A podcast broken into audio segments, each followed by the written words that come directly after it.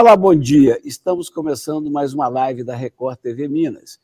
E hoje nós vamos receber uma pessoa muito conhecida de todos os espectadores da Record TV, espectadores de todo o Brasil. Hamilton Alves da Rocha, o comandante Hamilton, que é jornalista, piloto de helicóptero, piloto de avião, está na televisão desde 1994 e conosco na Record há 11 anos. Ô, comandante, bom dia. Bom dia, Eduardo, tudo bom? Tudo bom. Temos a mesma idade. Eu vou tomar a terceira dose hoje. Já tomou aí em São Paulo? Rapaz, todo mundo tem que se cuidar, né? Mais importante que isso é a imunidade, exercícios, alimentação, a consciência. Isso é muito importante. A gente não pode ficar só pendurado em remédios, né? Ela não tem que se cuidar. Exercícios principalmente, né, Eduardo? Você até hoje ouve de pessoas queridas como mãe, esposa, filhos, amigos, que toda vez que está no ar as pessoas ficam com o coração na mão? Não, porque é, já acostumaram, né? Eduardo, eu acho que é o seguinte: o perigo não é o, não é a coisa, o, o perigo é como você lida com isso. Por exemplo, um exemplo simples: uma faca. Se você usa a faca direitinho, você descasca a laranja. Se você não usar direito, não prestar atenção, você corta o dedo e descasca na laranja. Então, depende o ser humano é que precisa é, tomar cuidado. E quando eu vou falar com as pessoas que eu não tenho medo de avião, nem helicóptero, por que não tenho? Eu fico pensando, por exemplo, veja o seu caso. 27 anos no ar só no que toca a televisão. Sempre, mais de 20 mil horas. Sempre, mais de? 20 mil horas de voo.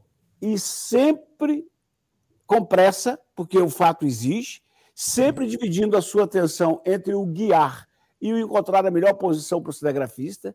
Quer dizer, é, é, se você estivesse fazendo isso há 27 anos, 20 mil horas, embaixo de automóvel, do qual muita gente não tem medo, provavelmente os danos teriam acontecido, não é não? É verdade, é verdade. É por isso que eu te falei, o importante é disciplinar. Tem que ter uma metodologia, uma disciplina muito grande. A nossa mente é muito poderosa, entendeu, Eduardo? Eu acho o seguinte, é, para você ter uma ideia, Hoje eu acordei às três e meia da manhã. Não sei se você está vendo aqui no olho, aqui uma marca, porque eu nado na, por semana, nado, essa semana estou fechando 16.900 metros na, de natação. Então eu nado bastante. Por quê? Para manter sempre a agilidade, para você estar tá sempre pronto para a resposta, para ter teu corpo ter aquela memória mecânica rápida para emergência. A, a aviação é como é, é, risco, tem o seu risco. Então, ela exige, por exemplo, se você tiver um problema, você tem três segundos. Na aviação existe também a lei dos três segundos, que é a mesma que existe na polícia, onde você tem uma situação de perigo, você tem três segundos para é, dar a resposta. Se você agir em um segundo, você tem 70% de chance de dar certo. Se você for para dois segundos, cai para 45%. Se você agir em 3 segundos, fica na faixa de 20, mais ou menos. Agora, se passou de 4 segundos, aí está na mão de Deus. Então, isso exige o quê? Reflexo e resposta muito rápida. Por isso que a atividade física é muito importante. Estou uh, raciocinando certo quando eu imagino que é uma junção de qualidade técnica, tem que saber o aparelho que está conduzindo, tem que ter conhecimento profundo da máquina, condicionamento físico e fé. Isso, acreditar, né? Eduardo, eu vou até dizer uma, uma coisa. É, a mente é muito poderosa, você tem que acreditar. Quando você vê o homem fazendo saltos, alguns falam, meu, como é que ele conseguiu? Porque ele acreditou.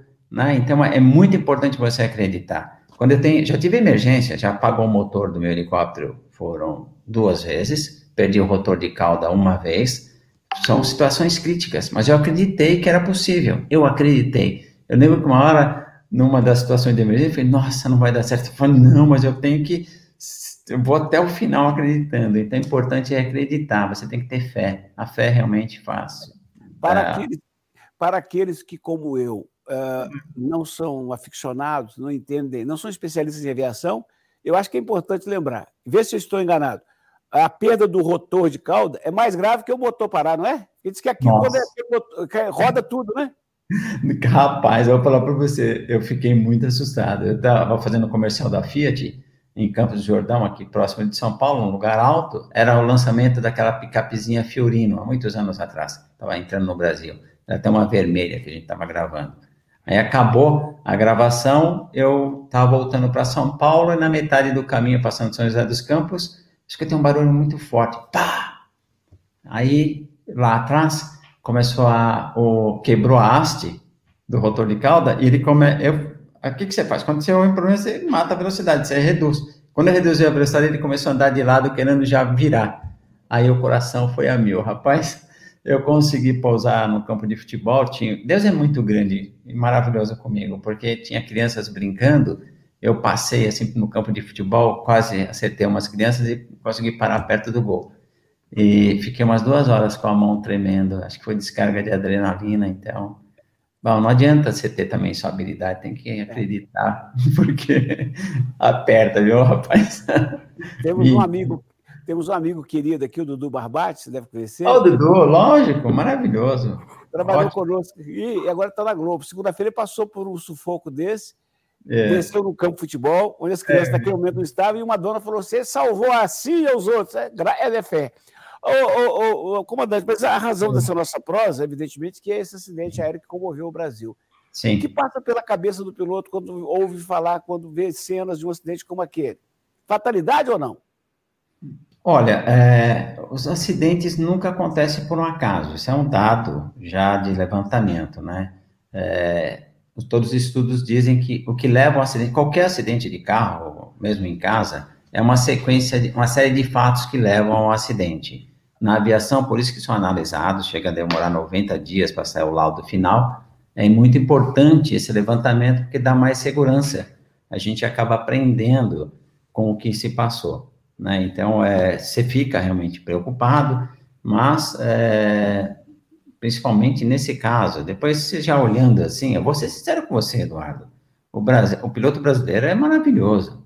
Pelas condições da aviação que a gente tem, é, era para ter mais acidentes. No estado, só um exemplo, nos Estados Unidos, você tem as pistas são 2 mil, 3 mil metros. Essa pista aí, que ele era 1.080 metros, uma pista muito estreita, entre montanhas, não tinha torre, não tinha procedimentos, então você, ali, é, o piloto realmente, só os pilotos ali da região que conhecem bem, você viu que tinha aquele cabo também, tá certo que ele estava a 300 pés, é, tá um pouco baixo, ali ele deveria estar tá passando uma rampa normal, 800 pés, eu não sei porquê, de repente por não conhecer a área, ver a pista era pequena, baixou um pouco mais. Durante a investigação vai sair exatamente o que aconteceu. Mas é, nós precisamos, o Brasil precisa investir mais. Nós somos um país é, de país muito grande. É, Para unir esse país através de aeroportos seria maravilhoso. Eu sei que agora estão fazendo um trabalho muito bonito, teve a recuperação aqui no aeroporto de Congonhas, enfim, a infraestrutura do país está mudando, mas foram 35 anos praticamente de abandono aí na aviação. Então, nós precisamos realmente de grandes aeroportos, isso é muito importante, porque não adianta a gente também falar assim, ah, o piloto, o piloto, o piloto é igual goleiro, né? Qualquer coisa que deu errado ali, o time não fez, perdeu o gol pra caramba, ah, o goleiro tomou um gol, senão tinha empatado. Não, mas é um conjunto. E os pilotos brasileiros são muito, muito bons, Eduardo? A gente vê pela comunidade internacional aí, a gente tem brasileiros voando no mundo inteiro, cursos que eu já fiz nos Estados Unidos, é sempre o piloto brasileiro é elogiado. Então, o brasileiro é muito bom. Eu vejo aí, inclusive, falando, não, que na aviação é pequena, tem muitos acidentes, não sei o quê. Claro, não tem apoio, é pista cheia de buracos. Eu já vi pistas aí, pousando com helicóptero, você vê animal passando na pista, você imagina, só que estava de helicóptero. Agora, o avião está na final ali, de repente passa um cavalo, passa um boi ali na pista. Então, realmente não é fácil. É, ouvi ontem no rádio, comandante, que mais de 50% dos aeroportos de Minas são assustadores para os pilotos. E, e eu queria, evidentemente, que o senhor deixou claro que a investigação é que vai definir o que aconteceu, etc. E tal. Mas é, é correto para quem é leigo, como eu, imaginar o seguinte: o aeroporto lá de Caratinga está grosso modo falando, num buraco. É, tem os morros ali, sim. Tem um, um morro antes. O piloto vem, muita, muita névoa. Ele não, o, o, o aeroporto não tem equipamentos para orientar. Ele, é. para enxergar o aeroporto, ele tem que baixar. o, a, a aeronave. Ele baixa e bate um cabo de alta tensão e cai na cachoeira. É um negócio muito, muito esquisito, não? Então, não é fácil. Por exemplo, se a pista fosse maior, ele ia vir mais alto, ele ia vir tranquilo. Imagina uma pista ali de 2 mil metros, 3 mil metros, que você entra em qualquer, aí hoje em dia é muito fácil no Google, você pesquisa nos Estados Unidos, tem um monte de aeroporto. Eu vou lá, tem aeroporto em tudo quanto é lugar. É cheio de aeroporto e pista grande, 3 mil metros, aeroporto com duas, três pistas. É uma coisa assim muito legal. Então, isso nós precisamos. Se ele tivesse com uma pista alta, ele teria vindo mais alto, tranquilo, ele olha. Agora a pista é curtinha, né? Não sei, tá? Como eu te falei, a gente tá só falando, porque a gente fica sempre querendo uma resposta rápida, né? E isso não é possível. Mas, se a pista fosse maior, sem dúvida ele teria vindo mais alto. Se houvesse ali é, comunicação para orientar a torre, enfim, é, se tivesse um sistema ali automático onde já capturasse o, o avião e levasse ele, né? Um sistema já automático que o avião possui, e o, e o aeroporto tendo também essa condição, você posa sem visibilidade nenhuma, é o que acontece em, em grandes aeroportos. E, bom, enfim, é, precisamos, é, você já falou tudo, o aeroporto realmente é, precisa, se ele fosse maior, se ele tivesse uma, é, outra coisa, lá não opera à noite, né? Então, o aeroporto é realmente pequeno, mas não, não, estamos criticando o aeroporto. Sem o aeroporto, então, pior ainda, né? Nós precisamos de aeroportos. O que precisa agora é realmente deixá-los maior, as pistas maiores, investimentos né, nisso, precisa para que o Brasil, Brasil no todo, não só em Minas, né, em vários lugares aí, é necessário ter mais aeroportos. São Paulo também é um exemplo. Estou aqui em São Paulo, nós temos o aeroporto de Congonhas, que é super apertado, é um porta-aviões urbano, né, para o nível de movimentação que ele tem era para ser maior, mas não consegue, porque ele foi cercado pela cidade. Nós temos o Campo de Marte, que tentaram fechar o aeroporto, não pode. Nós precisamos aumentar o número de aeroportos, não cortar. E temos o aeroporto de Guarulhos. Lá em Los Angeles, onde eu voei, é um aeroporto colado no outro. Você decola, já está em cima de outro aeroporto. Isso é muito importante. Aeroportos é como se fosse, é, sabe, é o tráfego fluindo ali, a movimentação, gente chegando, gente saindo isso é muito importante para o crescimento de uma cidade de um país. É, o, o, o comandante, é, parece não haver dúvidas que antes da queda o avião bateu num cabo de alta tensão da CEMIG, a Companhia Energética de Minas Gerais. As pessoas se perguntam: pode um cabo de energia elétrica de alta tensão arrancar o motor de um avião e desequilibrar a ponto de jogar no chão? Sim, porque os cabos, para aguentar ali a tensão, ele tem, tem ele tem que ser muito forte. Alguns cabos têm uma alma de aço dentro, enfim, os cabos precisam ser muito fortes, porque a pressão é muito grande. Você imagina a, a, pela distância, ele precisa ser um cabo muito forte, senão ele quebra. Né? Então você. É, e um detalhe, esse cabo ele estava ali, pelo que foi passado, eu li, tá? Eu não tenho. É, o cabo estava na altitude ali de uns 300 pés, mais ou menos, que equivale aí quase 100 metros, né? Se a gente multiplicar por 0,33, assim, de maneira rápida. E o avião ali, ele deveria estar pelo menos uns 800, ou seja, era para ele estar o dobro dessa, dessa altitude. Agora, por que, que ele, ele, estava mais baixo? Isso aí vai ser levantado, vai ser explicado. É, vamos chegar na conclusão mais próxima disso. Se ele estava nisso porque para conseguir ir mais baixo ali. Tocar. Eu, por exemplo, eu vou avião também. Eu vou, quando a, a, pista é muito pequena, a gente já vem meio baixinho ali para poder já pegar logo o começo da pista, né? É, e agora, se a pista é, ah, é, grande, aí você pô, vem lá, você vem tranquilo. É, e outro detalhe também, é, porque eu não sei, é o, o sol ali, se na hora a, a visibilidade não estava muito boa, eu não eu preciso dar uma olhadinha, mas se, se eu via reflexo do sol, já que era final do dia, batendo na, ali no para-brisa, também dificultou a visibilidade. Os cabos também parece que não tinha, não tinha sinalização, então isso vai dificultando. São aqueles série de fatores, Eduardo, que acaba levando a um acidente.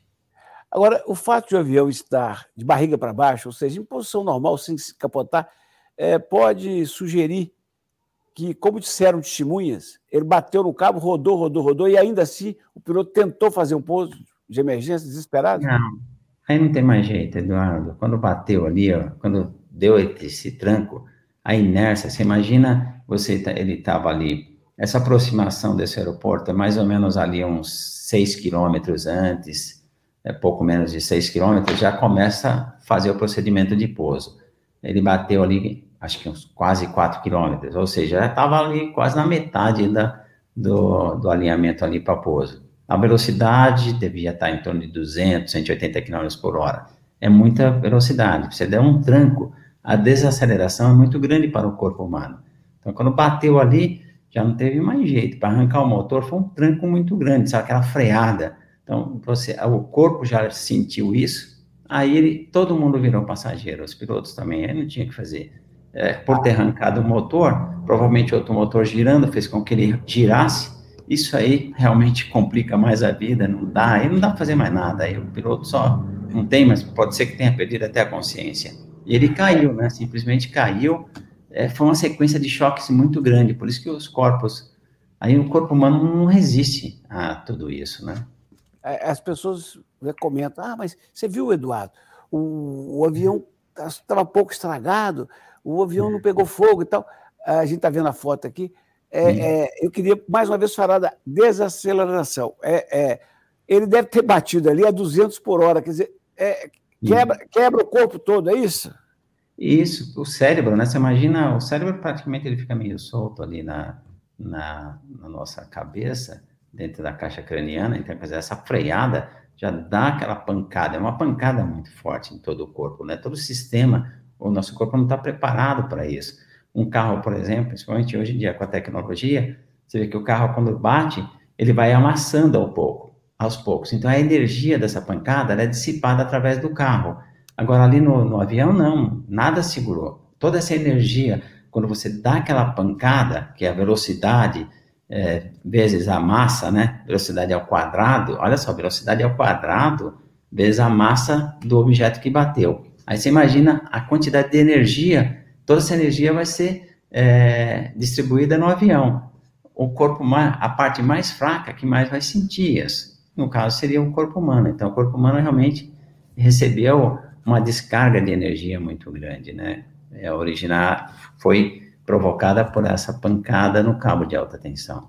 A entrevista que o legista Pedro Coelho, que fez a necropsia dos corpos, concedeu à Record TV Minas, diz muito do que o senhor acaba de dizer. Vamos ouvir um pouco. Porque a gente observou-se um, um, padrão muito semelhante entre as cinco pessoas, né? de fratura de membros, de, de um trauma muito importante na região do tórax, fraturas de costelas, de arcos costais. Então foi um padrão muito semelhante entre todos eles. Né?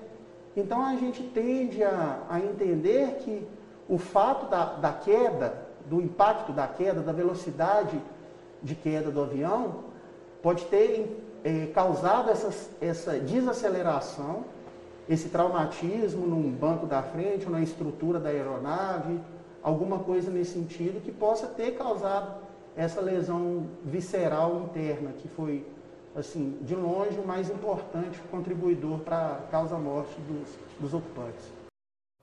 Outra coisa, comandante Hamilton. Não, antes disso. Quer dizer, ele está confirmando o que o senhor disse. Quer dizer, a pancada é violenta, quebra perna, quebra braço, o cérebro vai para o espaço, não tem jeito. Coisa solta lá dentro, batendo também, né? Tudo não isso. tem jeito.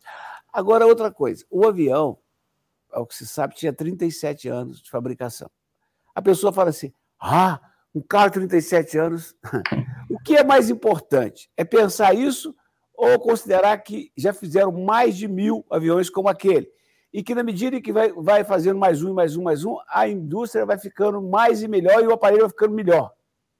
Então, a idade de uma aeronave é só papel, só certificado. O que, o que vale ali é, são as manutenções.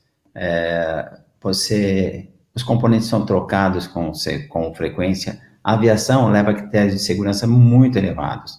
Por exemplo, se isso fosse feito nos automóveis, nós não teríamos tantos acidentes é, ainda de automóvel. Então, a aviação realmente tudo é trocado. Por exemplo, é, do, é duro, agora vou fazer uma revisão no nosso helicóptero, e essa revisão é uma revisão geral. É, vou ter que jogar fora as pás, o motor vai, vai tirar o motor, vai trocar um monte de componentes ali. Você fala, nossa, mas tá inteirinho, tá bonitinho, tá zerinho, tá sem nenhum risco, não importa. Quando chega X hora, joga-se fora e coloca-se um outro. Isso são os procedimentos. Então, você, a aeronave, por que eu estou te falando isso? Não importa o ano, ela está sempre nova, desde que o operador siga o critério de manutenções. Seguindo, não tem erro, não importa, você não tem que olhar, você não tem, tanto é que a gente não olha ano da aviação, a gente vê disponibilidade dos componentes. São os componentes ali possuem tempos de vida diferentes. Nós temos um controle muito, muito eficiente sobre isso. Quando chega ali, vencer o tempo de vida daquele motor, que é baseado em horas de voo, já que não dá para medir quilometragem, né? São horas de voo, são trocados, então não se preocupe, não importa o ano, importa se as manutenções estão sendo cumpridas a rigor. Olha a frase que eu acabo de criar, que é para o senhor usar aí, tá? Quando, quando alguém fala sobre idade, você fala o seguinte: ensinou-me um mineirinho que quem tem 65, como nós dois temos, Opa! É, nós somos como o avião. Não importa o ano de fabricação, mas sim o estado de conservação. Boa, gostei. Você sabia que sou mineiro também, né? De onde? Eu nasci em São Francisco, rapaz. Ué, então você tem um pezinho no, no, no Rio, hein? Não, é assim, eu nasci ali, era muito pobre, né? Na verdade, eu nasci ali perto do Boqueirão, que o pessoal chama, Sim. e o mais próximo ali era é, São Francisco, aí depois acabou registrando São Francisco. Mas que era, era daquele tempo lá que o cara nascia quando via para São Paulo, aí que a gente ia registrar. Eu fui registrado, eu tinha uns cinco anos, foi quando eu vim para São Paulo. Mas comia piqui, machista, essas coisas aí. Fica triste quando sabe que o São Francisco está aos poucos morrendo, né? Nossa, é muito legal. Poxa vida, viu? Um lugar é, maravilhoso. O Brasil tem, assim, é, eu vou assim nos Estados Unidos, né? E a gente vê a riqueza do Brasil. O Brasil tem que amar mais o seu país. Nosso país é maravilhoso, cara. Aliás, Minas Gerais é demais, né? Minas Gerais, eu falo que Minas Gerais é um umbigo da terra, sabe? Toda a energia de Minas é, é incrível. Por isso que o povo mineiro é bom demais, né? Então, é bom demais da conta. Oi? Demais da conta. Olha só. ô, comandante, qual, qual é a média de horas que você passa todo dia no ar em São Paulo? Então, agora diminuiu bastante. É, meu filho me ajudando, né? Ele faz os jornais da manhã, melhorou muito. Agora tudo tranquilo, vou só três horas por dia, tá? É pouquinho. Mas antigamente eu cheguei a voar 11 horas, 10 horas. No domingo legal, nossa, a gente voava ali é, quase 12 horas no dia. Tinha dia que comia no helicóptero, um lanchinho ali, uma aguinha. É... Eu, eu, eu, quero falar mais sobre os voos de São Paulo, para que o, é. os nossos amigos, sobretudo de Belo Horizonte, comparem com o tamanho da cidade, mas eu tenho que abrir um parênteses que você falou em Domingo Legal. A morte do Gugu Liberato é prova de que a gente morre quando chega a hora, né? Não é porque está no, no avião, no helicóptero. Porque como é que morre daquele jeito? Então, rapaz, eu vou ser sincero contigo, tem uns conceitos que eu aprendi é, na aviação que foi maravilhoso. É, eu tive, sou uma pessoa muito sortuda. Uma das coisas muito boas foi ter nascido muito pobre, me ajudou a dar valor à, à vida, saber que o mais importante não é o ter, é o ser, né? O que quer dizer, você tem dentro de você. Quando eu vim para São Paulo, fui morar numa favela chamada Favela do Vergueiro, aí eu depois fui estudar, estudei usando umas aquelas velas, tal, era lamparina. É, então foi muito difícil. Engenharia foi terrível para fazer, porque estava Uh, nossa, sofri bastante. Bom, uh, mas valeu a pena, foi muito bom. E principalmente quando você voa, você olha, outra coisa que você aprende assim, além dessa de você conquistar, é, começar de baixo e conseguir o que você quer, outra que foi muito legal, no, no helicóptero, quando a gente está voando, a gente olha lá embaixo, porque no avião nem sempre você vê, no helicóptero você vê melhor. Você vê um monte de cabecinhas, são pontinhos. Tem gente que se sente muito importante, sabe, assim, cheio, aquele, tem o dinheiro, tem não sei o que, sou muito mas quando a gente olha no helicóptero, a gente vê que lá embaixo são pontinhos. São pontinhos, são todos iguais. Agora você imagina pro universo, o que, que são esses pontinhos? Nada, nada, sabe? A gente é um, um grãozinho de areia. Isso nos, me ensinou bastante, a aviação me ensinou bastante isso. É, e você e outra coisa, para mim a morte, ela não é o fim, ela é como se fosse um começo. Então você tem que fazer tudo direitinho, Eduardo faça tudo sempre da forma correta, preocupado com o ser e não com o ter, porque você dorme e não sabe se vai acordar. Hoje eu estou falando com você, pode ser que amanhã eu já não esteja mais aqui. Então você tem que fazer tudo direitinho, não se preocupar com paixões, com é, egoísmo, sabe assim, esse relógio, esse dinheiro, esse carro, isso é ilusão, cara. O Gugu foi um exemplo, uma pessoa muito legal, eu conhecia muito bem ele, a gente chegou a ter, negócio junto. O, o Gugu, ele fez com que o helicóptero fosse é, uma personalidade na televisão. Né? Eu fui a pessoa que introduziu o helicóptero na televisão no Brasil, mas é, através do Gugu. Eu lembro quando eu estava lá no, no hangar, o apareceu lá um dia, é, quando estava começando, ele nem tinha assim tanta projeção, ele apareceu aquele jeitinho lá, bem simples, muito humilde, né? Ele falou assim, rapaz, eu vou fazer um programa agora, um programa novo, chama do Domingo Legal, eu estou fazendo Viva a Noite, e agora vou fazer Domingo Legal, e estava pensando num helicóptero que eu vi lá na, na França, jogar umas paraquedinhas. Falei, é mesmo, rapaz? Aí, falei, ah, tá bom, vamos fazer, vamos ver como é que ele faz. Aí eu, você consegue criar isso? Falei, ah, deixa comigo. Aí, só que eu não tenho dinheiro. falei, pô, Google, como é que eu vou fazer? Helicóptero é muito caro, helicóptero não é meu, é de um cara.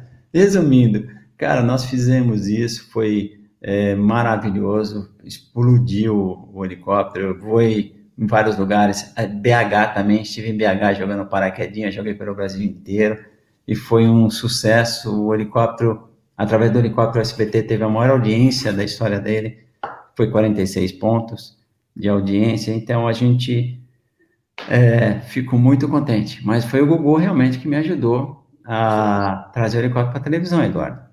Tenho que encerrar, amigo. É ah, pena, nós, nós Fala pra caramba, né? Não, pelo contrário. A próxima está ótima. Nós iríamos até 10 da noite. Aliás, eu quero encerrar combinando hum. contigo. Primeira vez que vier Belo Horizonte, pede o pessoal da Record aí para avisar aqui, que nós vamos ao Mercado Central de Belo, que não tem igual, é, para tomar bom. uma e prosear, nós temos muita coisa em comum. Vamos embora. Você vai é. voar comigo. Hein? Em uma, uma em uma obra, você vai voar comigo também. e, e, e acho que você, pensa respeito, você deve pensar a respeito da morte que nem eu. Quando me perguntam, você tem medo da morte? Tem. Não é pânico. Aí eu não quero morrer. Agora, pânico não tem nada. Quando chegar a hora, eu estou pronto. Eu não estou é com pressa. É o seu caso também? Lógico, evidente. Rapaz, nós temos muito, muita coisa para prosear aí, porque eu vejo que pensamos igual. Comandante, Hamilton, eu hoje me senti importante como Bate, Marcelo, Datena e Gugu. Falei com o homem. Um abraço, até a próxima e fica com Deus.